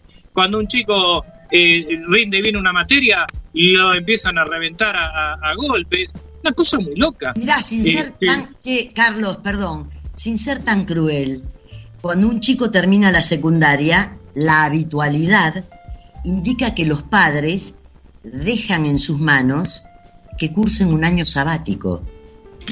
Bueno, esa es una pavada que se ha instalado eh, hace unos años que me parece terrible, sí, pero es así como vos decís. Sí, sí Es Terrible, pavada, la verdad. terrible. el famoso año Señor, señor, terminó. Siga. Claro, claro, claro. Abrió la puerta, cierre. Pero claro, es que, es que además el año sabático, en principio, es un año productivo. O sea, no, no es un año para rascarse. Claro. Exactamente, pero lo que buscan es rascarse. Y aplauden como la foca loca. Bueno, pero también, sí, niño, fíjate, sí, yo, niña. yo creo que también pasa, me- a lo- o- ojo, son, son, puntos de vista, ¿eh? Yo pueden para nada coincidir con lo que estoy diciendo, pero me parece que también esta falta de, eh, de la cultura simbólica, de entender los procesos que uno los vive en la literatura y que no los hace propios, no los, no los internaliza, hace también que los padres sigan siendo niños, ¿no? Eh, Eh, porque es más eh, fácil ser niño que ser padre. es más Obvio. fácil ser niño, no hacerse cargo, pero porque no hizo ese trasvasamiento iniciático de pasar a otro plano. Yo me acuerdo que, por ejemplo, cuando éramos chicos, cuando nos daban la llave de la casa, era una responsabilidad tremenda. Dios Pero mío. Claro. Dios y mío. era, era, y no, te dieron, la llave- y sí, te dieron la llave, era, está era- claro. que no te- no sé a qué y edad que- me la dieron, a mi re grande, qué sé yo, Y- pasado los 20 lejos, ¿eh? Ojo. Y a mí ni te cuento. O cuando te daban la llave del auto. Andá y manejá. Dios mío. Ahora, perdón. Antes, te- quiero, no quiero olvidarme de decir una cosa. Hoy comentó Guille que a veces surge eh, en estas reuniones esto de los mitos. Sí. Hay una lectura, hay una lectura, eh, son, son tres libros en realidad, que yo tuve la suerte de elegirlos y leerlos, que está bastante bien armada esto de eh, los mitos y las leyendas de Buenos Aires, Mira. que son tres Mirá qué lindo, interesante. Ah, No sí, sabe- lo conozco. no sa- sí. El primer tomo duerme un poco. Los otros, voy a ser mala, los otros dos absolutamente llevaderos, o tres, perdón, porque son cuatro. Cuatro. Bien. Eh, y la verdad que es súper interesante adentrarse en el tema, esas cosas tan maravillosas que tiene Buenos Aires. Qué bueno. qué Es que, bueno. es que el mito, eh, lo- siempre lo que aclaramos cuando hablamos en el programa eh, eh, en- A las Puertas de Magonia, que es el programa que hacemos eh, los, los días martes, el mito en realidad es una... Lo tomamos en sentido antropológico, ¿no? Porque muchas veces Sí. dicen, ah, eso es un mito, como diciendo es algo falso. El mito en realidad contiene verdades. Tal cual. Eh, eh, el mito es una manera condensada de transmitir mucha información Sí. y es donde seguramente la sabiduría primordial este, se oculta un montón de un montón de cosas, las preserva, ¿no? Eh, Este, y a mí me ha pasado advertir esto. eh, yo le contaba que mi viejo era de, de Misiones, mi mamá de, de- de Santiago del Estero, yo del Chaco. O sea que tengo primos y primas en diferentes provincias. Y encontrarme con la misma historia, con algún que otro matiz, en se una le cambia provincia. el nombre otra. del personaje. Sí, sí. Sí, ca- cambia el nombre, qué sé yo, la novia de Blanco aparece en todos lados. Claro. Pero, claro, son cosas, pero ¿por qué aparece eso? Eso evidentemente está mostrando, está mostrando este algo, está denunciando algo, está enunciando algo que está en el inconsciente colectivo, ¿no? Tal cual. Este y, Y perdón, también- Carlos, eso, perdón, discúlpame, eso también tiene que ver con las leyendas. Las leyendas tienen una, una base eh, muchas veces cierta, muchas veces es cierta. Lo que pasa es que, bueno, va creciendo, se va desarrollando y termina convirtiéndose en leyenda. Sí, Pero, pero el origen tienen un gran porcentaje de certeza. Bueno, es que hay, hay, hay elementos arquetípicos. Agarremos la literatura. Por ejemplo, tomemos, tomemos por ejemplo, eh, tomemos este, eh, ¿El Quijote? tomemos, ¿cómo? ¿El Quijote? No, no, vamos a algo más pedestre. Eh, Ah, tomemos bueno. la, sí, no, to- tomemos la Cenicienta. Caperucita. Sí, La Cenicienta, no. La como Cenicienta, esa me gusta, esa A me ver. ¿Te gusta. gusta? como ¿Te dicen, gusta? este, eh, co- claro, como, como se dice, por ejemplo, en- como se dice en, en, este, vieron en los campamentos, tomemos una que sepamos, cantemos una que sepamos Sí. todos. La Cenicienta, todos. dale. Claro.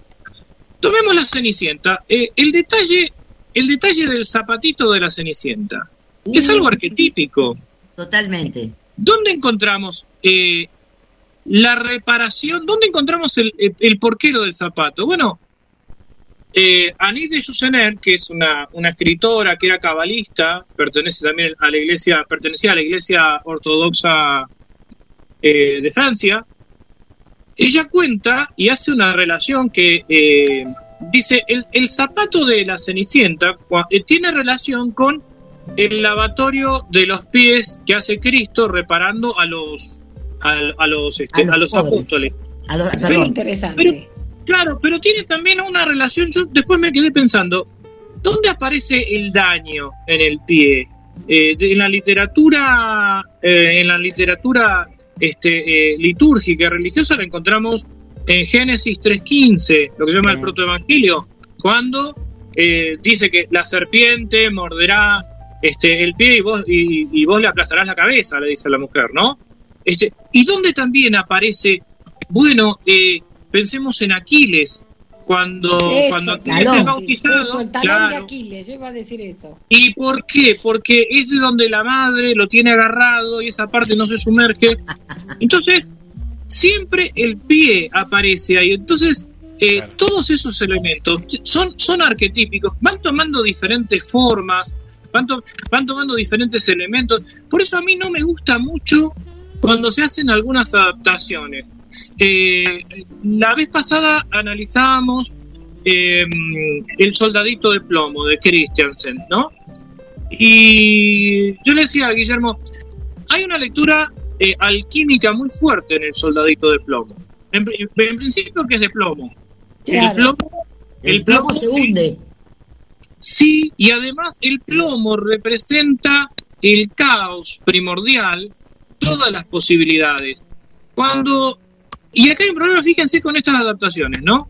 En las versiones más cercanas a la original, el soldadito es hecho de unas cucharas de plomo y en realidad son muchos los soldados que se hacen.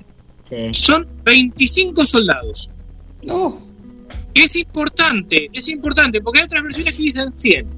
Bueno, pero ahí ya estamos entrando a hacer. No, porque ahí también tenés sí. los números, la numerología, que Exactamente. también. ¿Y el 25 qué es? ¿Qué, ¿Qué, era el 25? Es, no, el, no es tanto el 25, sino que vos con 25 soldados haces dos ejércitos de 12 Ajá. y te queda uno que sobra, que es queda el 3. uno que sobra, mirá qué y que, es el, y que es el soldado, justamente al que es le falta. El general. Una...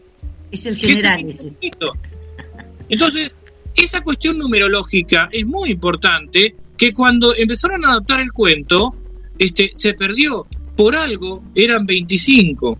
Porque el niño puede hacer dos ejércitos y fíjense que queda el, el soldado, queda incompleto, el número 13, y queda este, parado en una pata. Y también aparece este, la bailarina, que está parada en un solo pie.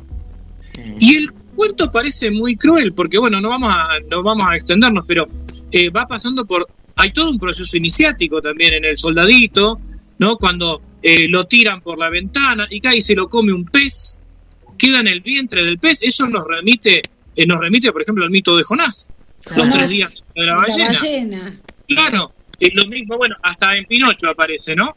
Pero eh, ahí hay todo un camino iniciático que va recorriendo este el soldadito de plomo hasta que finalmente cuando vuelve, cuando eh, él vuelve a la casa porque compran el, el, pe el, pescado, lo abren, aparece el soldadito, lo vuelven a poner ahí, y el viento, según algunas versiones y según otras, este, bueno, lo tiran al fuego y, y a su vez se prende fuego este, eh, la, la, bailarina, que el viento la, la, lleva al fuego, y queda una especie, queda un corazón. Muchos dicen que es un cuento cruel, pero no deja de ser la boda alquímica, o sea, es el andrógino primordial.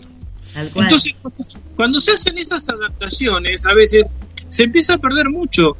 Y yo recuerdo al, haber estado en algún taller donde alguna eh, alguna de estas este, eh, personas profesionales de los cuentos dicen es muy cruel para contarle esto a un niño. No, de ninguna manera. No, no es, no es perdón, y no, son perdón. cosas, además la pérdida, el dolor, un montón de cosas están en la vida diaria. Perdón, sí, hay, hay algo, perdón, ¿eh? hay algo que, que te eh, que representa todo lo que vos estás diciendo, Carlos, quien haya leído Mujeres que corren con los lobos, creo que ese es el título exactamente. Sí, sí. Eh, hay un, hay un, hay, hay un, ah, quiero emplear la palabra exacta. Hay ah, una explicación eh, muy, em, muy detallada de eh, el cuento de Barbarroja. Sí, de Barba lo que le pasa, por qué la encierra, porque ella es la única que cuando su marido dice que sale de casa, quiere ir nada más que a la habitación, accede a todo el palacio, salvo a una habitación. Sí. Ella es la única que tiene coraje para hacerlo, porque las hermanas van detrás.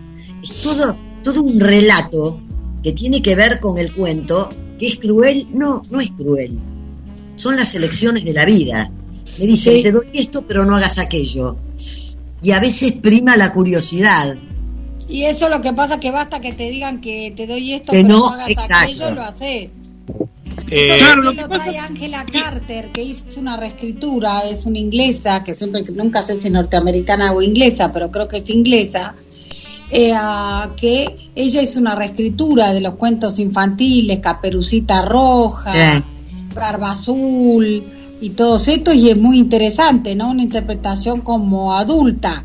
Pero esperen, que no quiero que se me vaya el programa sin preguntarle algo más a Carlos. Sí, Guille. No, que teníamos algo. Hoy, hoy igual no, nos podemos extender un poquito más, pues es un programa muy especial. Y bueno, la verdad que la gente, te cuento, está disfrutando muchísimo de la charla. Después vas a ver todos los mensajes.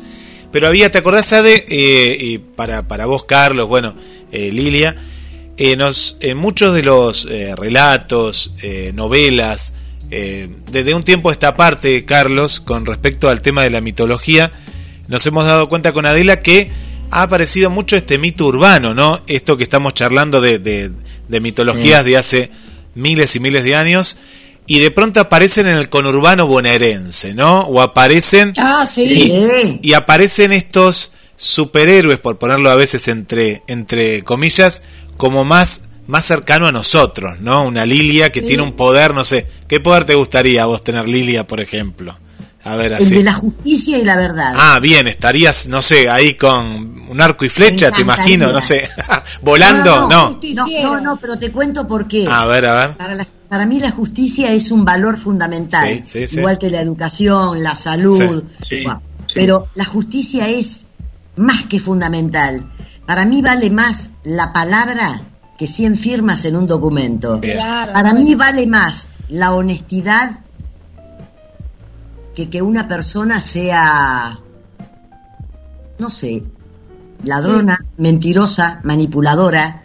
Eh, con eh, eso que decís vos, Guille, también, mira, ahora, perdón que te interrumpa. No, no, no, dale, dale. Eh, no, con eso que decís vos de los héroes urbanos, lo tenemos a Leonardo Yola escribiendo sobre, bueno, en Kryptonita, ¿no? Una novela muy interesante donde aparece una especie de, Salvador que se llama Nafta Super, ¿no? Sí, sí, Una especie de Superman. Después tenemos de Mariana Enríquez a San la Muerte. Sí. También. ¿No? Traído así como, sí, hay como una cosa con eso. Pero, viste que, sí, pero viste que, hay, que hay, hay como una cuestión de que ya no vienen de otro planeta, están acá, somos nosotros. somos nosotros y tenemos como, bueno, esa, y a ver, Ade, ¿qué, qué, querías preguntar? Sí, sí, a ver, para... No, le quería preguntar a, Carlos, ¿cómo es esto de las puertas de Magonia? ¿No? Ah, ¿Qué, es Magonia? A ver, ¿y por qué las puertas de eh, Magonia? Porque eh, eh, la Magonia es, eh, es una ciudad mítica, como puede ser Camelot, es el país donde están las hadas, los brujos, los gnomos. Pero cuando hablamos de hadas, no estamos hablando de las hadas que nos da la literatura victoriana, ¿no? Cuando este, en aquella época se, hada está muy ligada a lo que es el destino. Y en realidad, este, en la época de, de Magonia, eh, no, no querían, este, justo me están dando una llamada, espero que no, espero que pase la llamada. Justo, ¿ustedes me escuchan bien a mí? Sí, sí, perfecto. Sí, sí, entonces. Este, entonces, este, eh, Magonia representa todo lo imaginal, que no es lo imaginario, ¿no? Lo imaginal es otra otra dimensión en la, de la que hablaba este Enrique Orbán, que es donde Mm. aparece todo lo que uno eh, todo es eh, todo lo, lo arquetipal, el, el inconsciente colectivo, este el, el, el mundo de la creación. Y bueno, eh, le pusimos a las puertas de Magonia porque entrar en Magonia es, es difícil, porque es muy posible que cuando uno entre en Magonia, Magonia desaparezca. Entonces, nosotros ¡Opa! nos asomamos a, Caramba. nos Ay, asomamos a las puertas de Magonia para, para hablar de estas cosas.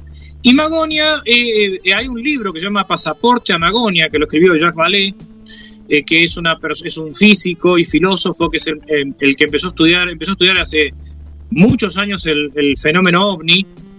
Y hace 50 años escribió este libro llamado Pasaporte a Magonia, donde él relaciona todos los testimonios de personas que dicen haber sido eh, visitadas por extraterrestres y demás, con los este, testimonios análogos de las leyendas medievales del folclore este, de, de distintas zonas de Europa y llega a la conclusión que es lo mismo. Es decir, eh, la- como dice este Julia Pons Montoro, que es una escritora eh, española, eh, con quien intercambiamos este, eh, información y nos escribimos habitualmente, bueno, ella dice, esta cuestión de los extraterrestres no deja de ser un tema de, de interpretación. En otro momento era no, la sangre, claro. pero bueno, acá también tenemos lo que son este, los mitos urbanos. Ahora, cuando planteamos estas cosas, por ejemplo, en el programa con Guillermo, nunca falta el que dice, ah, pero entonces vos negás la posibilidad de que haya vida en otros planetas. No, yo no niego nada. No. Yo no digo nada. Lo que digo que eh, el comportamiento de estos seres extraterrestres es bastante ridículo para ser de una eh, sociedad bastante este, avanzada. ¿no? Claro, como se Este, supone. que sí. vienen y te dicen te dicen verdades de perogrullo como hay que cuidar el planeta. Y sí, ya lo sabemos que hay que cuidar el planeta. O sea, Descubriste la, descubriste la pólvora. Claro, entonces, eh, y entonces, este, eh, una de las cosas que analizamos es, bueno, la gente que dice, por ejemplo, que se cruza con un extraterrestre y vive cierta experiencia. Sí, los encuentros cercanos de Spielberg, del tercer tipo. exacto. Bueno, la película esa da para mucho análisis también, porque Es buenísima esa película, tiene para... Claro, pero aparecen todos elementos arquetípicos, la montaña. Mira, te, te digo lo de la, la- la película esta y te respondo lo otro. Fíjate que en encuentros cercanos del tercer tipo, acá tenés un montón de, de- de arquetipos. Por ejemplo, hay una serie de elegidos. ¿Cuáles son? Los que tienen la cara quemada de un costado.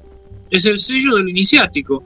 Claro. Entonces, ¿y a dónde van? A la montaña. ¿Cómo se le revela la montaña al protagonista? Y en el puré, que va siendo una montaña de puré, en la espuma de, de- de afeitar. Y entonces, ¿qué viene a ser esa montaña? Y es el Sinaí. Puede ser el Sinaí de esa época, ¿no? Claro, es increíble. Sí, sí, sí. Ah, O el perdón. Los- Ah, perdón, Carlos. ¿Alguien vio la película La Séptima Puerta?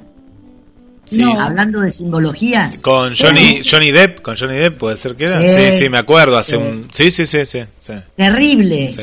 Terrible con la simbología. Mira, Sí. la voy a ver, che. Sí, la yo no vela. la- la- Y ve, y ve que- ve también la fiesta de los 41. Ah, esa sí. Y después charlamos. claro, ahí no es que hay simbología, pero hay mucho. No, no, no, no, la hay. Pero también La hay hay, simbología. Sí, La sí, hay. sí. Fíjate que vas Es a ver que- que la vas a Es que es imposible que no haya simbología. La simbología está a pesar de nosotros. Es, es, es un poco eso. Desde que el mundo es mundo hay simbología. Fíjense que, por ejemplo, eh, eh, en, en esta película que veníamos diciendo, Encuentros Cercanos, redondeo la cuestión simbólica. Fíjense que en vez de bajar Dios en el Sinaí, lo que baja es una nave. Claro. Y, Claro, y, y, y- claro. y- y, este, y en vez de entregar las tablas, este, eh, baja una persona. Y fíjense que al final aparece alguien que estira los, los, este, los brazos como si fuera Cristo. Pero agarremos otro símbolo. El, vos que estudias cábala o que, o que haces cábala, este, eh, eh, Adela, Adela. a- agarremos, agarremos el, el golem. en Claro, 2001, uf. en 2001, Odisea del Espacio, tenemos un golem, que es cuando HAL, la nave, toma el control. Y sí. Él termina siendo. ¿Y qué tienen que hacer con, con HAL, con la nave? La tienen que desactivar. Exactamente lo mismo que tuvo que Con hacer el golem. Claro, el borrarle. de Praga sacando una de las letras para desactivar el golem. Entonces, Sí. eh, es lo mismo, va cambiando. Tenemos el golem, otro golem. ¿Quién es otro golem? Pinocho, ahí tenemos otro golem. Pinocho es otro golem. Y si no, un golem que a mí no me gusta, pero bueno, la historia de Frankenstein no deja de ser una especie de golem.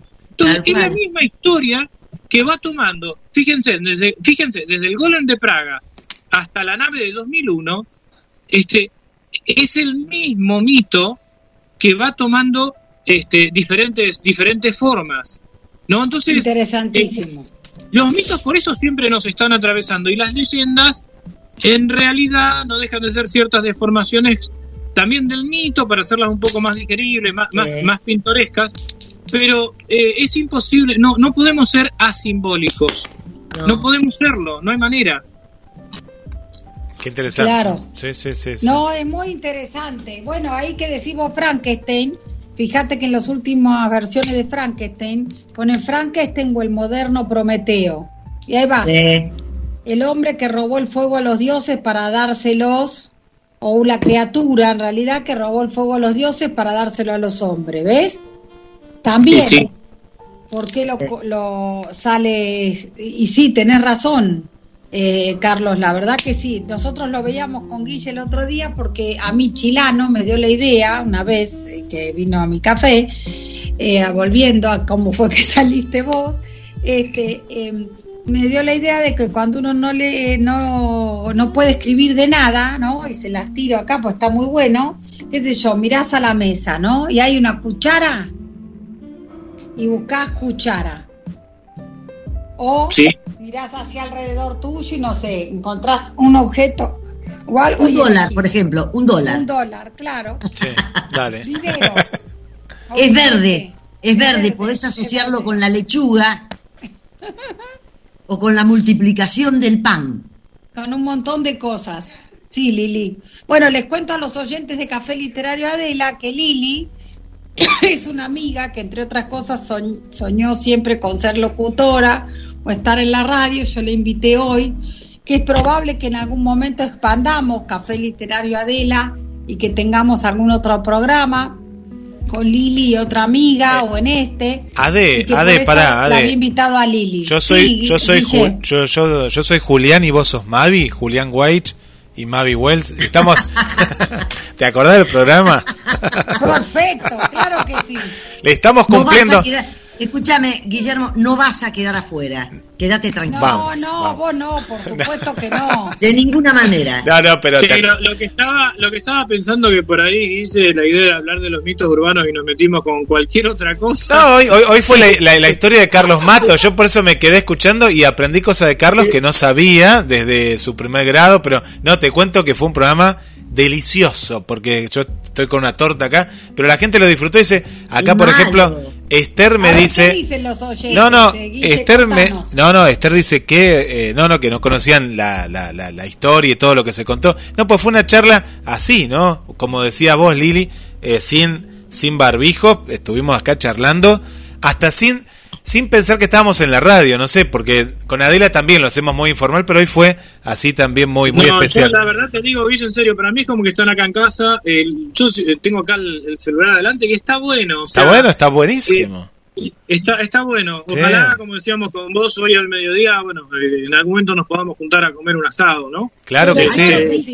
Claro que acá siempre la comida de por medio, los mitos y la comida están presentes. Perdón, perdón, Guille, que te interrumpa. No, Lili. Si nos juntamos en Mar del Plata, sí, acá. podríamos, uy, no puedo hacer el chivo, pero podríamos ir a un lugar en donde se come un pescado espectacular. Sí, unos asado. También, asado también. Sí, también. Yo tengo unos amigos que tienen una casa en el centro que hace también asado al paso y de todo. Pescado, todo, hacemos todo. Hacemos, todo, Perdón, perdón, Guillermo, te estás comprometiendo al aire. ¿Qué vas a ser capaz de hacer? Bueno, después se verá, después se verá, Lili. Después se verá, Lili. No, no, no, se verá, no. vemos, conmigo, no. No, no, Acá no. vos sabés Decime que- sabés hacer. Acá conseguimos, conseguimos, conseguimos. Ahora me decís que sos vegano y me mato. No, no, no, vegano no, no, no, no, para nunca Con seré vegano. respeto, ¿eh? No, no, yo también. Me encanta el pescado, amo el pescado. veganos, pero sí, a mí también. No, yo como no, de todo. no, no, como, como de manera eh, saludable, pero vegano no me haría nunca. No, no, eso no, jamás. Bueno, voy a leer rapidito algunos de los mensajes. Dale, porque- sí, sí, no, así les sal- saludamos a los oyentes y les decimos. Tenés algo, Adela, vos no te olvides que, te los maquillaste. esperamos por acá por el Ahora. Café Literario Adela, me maquillé porque a las 20 Ahora, ya. por el Instagram Live voy a Ah, mirá. presentar mi nuevo libro que se llama eh, ah, ya ni me acuerdo. La gente me cuenta cosas. Te puedo, te puedo auspiciar, la gente me cuenta cosas. Y está tan bien escrito. Es de una delicia y de una sencillez amorosa. Se nota que está escrito con el alma, con las ganas, con el saber. La Muchas verdad te gracias. felicito. Muchas gracias, Lili. Mira, acá tengo a mi ¿Me regalás Guillermo, uno? ¿ves? Dedicado, si no, no lo quiero. Por supuesto. Y nobleza obliga, lo tengo. No Hermoso. obliga, lo tiene, ya se lo regalé. Me Dice, falta bueno, dale, contanos lo de los oyentes. a Bueno, ver qué dice. voy contando acá, a ver, eh, algunos de los mensajes. Bueno, Esther dice, hermosa tarde entre café, libros y GDS Radio. Vanessa nos dice, eh, quedó con ganas de hablar en la liebre. Ah, por Carlos, dice, mira, estuvo poquito. Y dice, mira, eh, Vanessa está de- desde la mañana, porque a la mañana hay un programa que se llama La Liebre y Carlos tiene una un bloque. Ay, qué eh, susto que me pegaste. Lo asocié con otra cosa. No, no, no, no, no. No estemos en el aire, te explico. Después, Dale. después, después vamos a explicar. Un abrazo grande a la distancia y la cercanía radial de siempre. Por aquí, eh, desde eh, Chile, no, nos, de, de cerquita ahí de, de, eh, San Bernardo se llama la localidad. Por aquí está también eh, Munie Peralta. Feliz tarde, abrazos en la sintonía. Nos escucha desde Asunción, Asunción del Paraguay. Ahí está presente Asunción. Eh, desde Concordia, Entre Ríos, buenas tardes Adela, Carlos, Guilla, a todos en una jornada de lluvia y frío por aquí. Eh, qué bien acompañada que estoy en esta charla tarde literaria. Hoy con estos invitados de lujo. Bueno, Mariana ahí desde Concordia. Eh, por aquí. Mariana, igual que, igual que Vanessa, che, firmes, eh, Siempre, sí, no, no, están ahí pendientes, siempre la radio. Adriana también del centro nos está, nos está acompañando también aquí en pleno centro, ahí eh, siempre está con nosotros, así que le mandamos un saludo. Desde Costa Rica nos escribe Jimmy Molina, también aquí con nosotros. Eh, ¿Qué país, ¿Qué país Costa Rica que me gustaría conocer? Es un... Te interrumpí, Guille. Fue una reflexión en voz alta, pero Costa Rica para mí es, es eh, siempre fue mi país soñado. Yo siempre decía, si, si tuviera que morir en otro país que no fuera Argentina, quisiera que fuera Costa Rica. Un país al que realmente admiro desde, desde lo que es su historia, sus protagonistas, ¿no? Qué bueno, Perdón, no, no, Sí. Perdón, perdón, Dicen que es precioso Costa Rica, che. Yo también Per- quiero ir. A ver los Per- yo también me anoto. Vamos a visitar. vamos a Costa Rica. escucha, Carlos, te digo una cosa. Vos sabés que es muy importante pedir al universo. Sí, Porque el universo suele devolverte el doble de lo que pedís. O sea, es muy probable que vayamos a Costa Rica. ¿Te gustó? Perfecto. Te llevamos. Sí, llévenme, sí. llévenme a mí también. Bueno, por acá está Maricel también, le mandamos un saludo. Para María de Los Ángeles, nueva amiga, bienvenida también. Eh, por acá, eh, Julia, bueno, hay un montón, ¿eh? Sonia desde Portugal también está con nosotros. Julia es de aquí de Mar del Plata, ¿eh? Julia en Mar del Plata. Para Vero, desde Capital Federal, nos escucha Vero, un saludo para ella. Cintia desde Tucumán, de San Miguel, de Tucumán, ahí nos está escuchando. Eh, Susi, que la semana pasada, ¿te acordás, Adela, que nos dejó ahí unas consultas y demás? Sí, Susi, te, Rodríguez. te tengo que contestar, no me olvidé, Susi. Bien. Te voy a mandar un mail con algunos tips para la novela. Y te mandé el jueves pasado la invitación para el café, que ya sé que vos decías que por ahí no, pudi- no podías venir. Te la voy a reiterar esta semana, que por ahí tenemos más suerte y te puedes enganchar. Y bueno, rápidamente para Raquel, aquí de Mar del Plata también, un saludo para Raquel. ¿Quién más me quedó por aquí? Y Berenice desde Querétaro, México. Tete, no sé si la nombré también, que siempre está. Bueno, Ay, y México, que es otro lugar a donde tengo que ir sí o sí. Lo sa- amo. saludo general para todas y... ¿Me bueno, llevas, todos. Adela? Claro, cómo no. que ¿Y hacemos un pendiente. clavado? ¿Hacemos un Hacemos. clavado desde Acapulco? ¿Cómo no? Sobre todo yo que... Es que, es que la verdad es que América, América es un continente, los países americanos son... son ¿no? Yo, por ejemplo, tengo mucha, mucho afecto, bueno, obviamente hacia Paraguay, mi abuela era del Paraguay, este y mi abuelo era de Brasil, era gaúcho. Este, Gaucho. sí, de, de- de Río Grande do Sul. Este, y, y bueno, qué sé yo, cada uno de cada uno de los países rescata esas cosas. ¿no? Yo lo, mencioné Costa Rica porque es un país de- del que admiro su institucionalidad.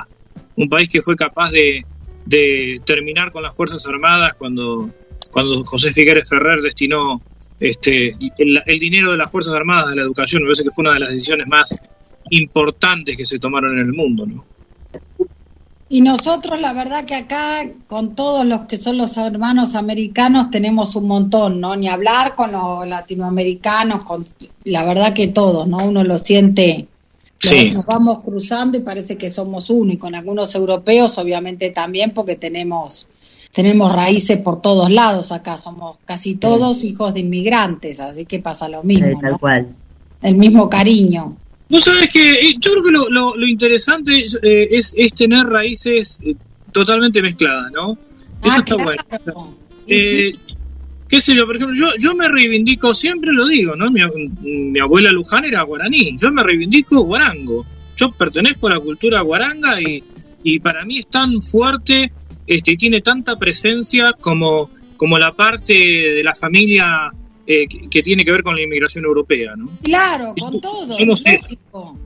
Ah, perdón, no hace mucho eh, me llegó un video que luego de verlo me quedé perpleja, que tiene que ver con esto de cuánto tiene uno de origen genético venido de lugares insospechados. Ah, sí. Eh, no sé si lo viste, eh, Adela, es un video en el que eh, hacen, o sea, eligen a X cantidad de gente que se propone para esto. Hay una, una mesa como examinadora Que hace pasar a cada, es decir, antes de hacerlos pasar, les dicen, a ver, ¿cuál es su origen? Y uno dice, soy hebreo. Eh, otro dice, soy musulmán. Otro dice, soy español, soy escocés, soy irlandés. Bueno, levante la mano el que está en contra de los negros, un irlandés. ¿Quién está en contra de los hebreos? Un musulmán. ¿Quién está en contra de los árabes? Un hebreo. Bueno, termina el ciclo, para hacerla corta, y los invitan a que todos depositen la saliva en un frasquito. Es real esto, ¿eh? La depositan y los invitan a que vuelvan cuando se hizo el estudio genético. Cuando vuelven, los reúnen a todos, empiezan a sacar uno a uno los resultados y dicen, ¿quién es fulano de tal? Levanta la mano, acérquese. Sus orígenes son africanos. Era el que estaba en contra de los negros. Sí. Citan a otro. Viene el hebreo. Sus orígenes son árabes. Por eso luchan contra los hebreos. Y así sucesivamente. Y sí, termina todos llorando. mezcla de todo, porque sí. todos, de alguna manera, genéticamente, somos un todo. Y somos una nada. Somos Es un que- todo y una nada. Es que Lili, mira, yo sé que a veces se puede entender mal. A ver, voy a tratar de decirlo eh, pausado. En principio yo quiero decir que quiero a mi país. Pero el nacionalismo, no el amor a la nacionalidad, el nacionalismo es la peor de las supersticiones. Es verdad. Es verdad. Sí, se entiende perfectamente. Sí, sí, Sí, por perfecto. menos yo lo entiendo. no, y el- al que le quepa el sallo, al que le quepa el Claro. sallo que se lo ponga. Está Claro. clarísimo. Nunca, nunca falta el que te dice, ah, pero bueno, no, no, no, sí, sí. Yo quiero a mi bandera eh, con el mismo amor que respeto a las demás banderas, si no, no tiene sentido. Obvio, obvio. Claro. Pero eso se aprende desde chico y se aprende en el hogar. Y se aprende con, eh, con tolerancia, con... Obvio. Sí, con un Si un montón chico- de cosas un chico que, escucha- si un chico que escucha debería en su haber casa, más. Si un chico escucha en su casa que su padre es un dealer, lo más probable es que sea dealer. Sí, sí, sí. O, que, o si escucha que, que prejuicio va a salir prejuicioso. Eso es así. al que juzga permanentemente y va a ser un crítico destructivo siempre. Va a ver el Sí. vaso más vacío que lleno. Y sí, Seguro. Eh, Me parece una verdad de perogrullo. Uno es el reflejo de la educación que recibe. y sí. Y de la terapia bueno, que hace también, ¿eh? Eso también. Y de lo que se va transformando uno, porque hay un poder transformador. Se Obvio. puede aprender.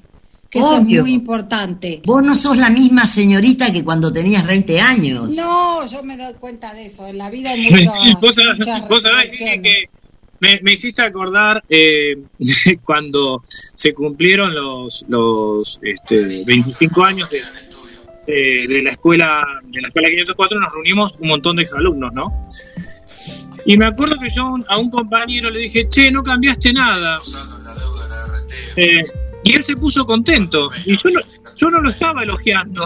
Porque que en 25 años no hubiera cambiado nada era terrible. Claro. Eh, perdón, perdón, el cinismo es el refinamiento de la educación. Pero, Sí. pero vos sabés que yo, no, pero yo se lo dije francamente, ¿eh? Claro, de no- verdad, de buena No onda. cambiaste Claro. nada, no, no, yo, no, no, Y se fue este, pero chocho. se fue chocho porque él hizo otra lectura, Claro. totalmente Obvio. distinta. Gracias a Dios, hubieran terminado las piñas si no. Y capaz que ahí perdía yo, ¿eh? Porque es más grande.